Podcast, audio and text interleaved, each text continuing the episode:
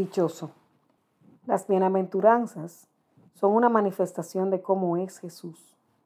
1. Apertura confiada a la voluntad y providencia de Dios. 2. El único capaz de dar sentido al sufrimiento.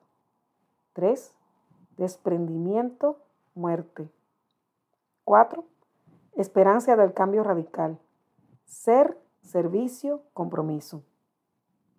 Quinto, misericordia y solidaridad. Sexto, empeño de una vida honrada y limpia. Séptimo, trabajo por la paz y la reconciliación. Octavo, firmeza frente a la persecución. Los cuatro primeros son un cambio y una apertura de corazón y dejarse transformar. Los cuatro siguientes son la respuesta automática lógica desde un corazón lleno, transformado y libre.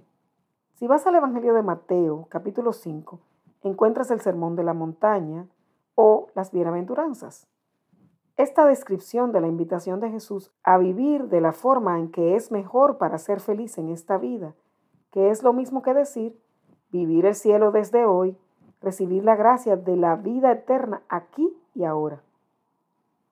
Esto es tan profundo y tan hermoso. Te invito esta semana a leer con detenimiento este pasaje de la Biblia. Escucha al Señor hablándote y proponiéndote esta forma de vida. Examina lo que te dice. ¿Qué crees? ¿Qué te parece? ¿Muy difícil o imposible? Pídele que lo haga posible con su gracia para ti hoy. Es posible también. El mismo Jesús dice que para nosotros es imposible pero para Él todo es posible. Anímate a aceptar la invitación de vivir en la plenitud de la vida que nos espera desde ya mismo. Es un proceso que debes empezar hoy mismo. Vale la pena, te lo aseguro. Recuerda, Mateo 5, hoy y cada día de esta semana. Lee y escucha. ¿Cuáles estas proposiciones de vida tienes incorporadas y cuántas todavía no puedes ni entender. Escucha y haz un plan de acción en tu vida.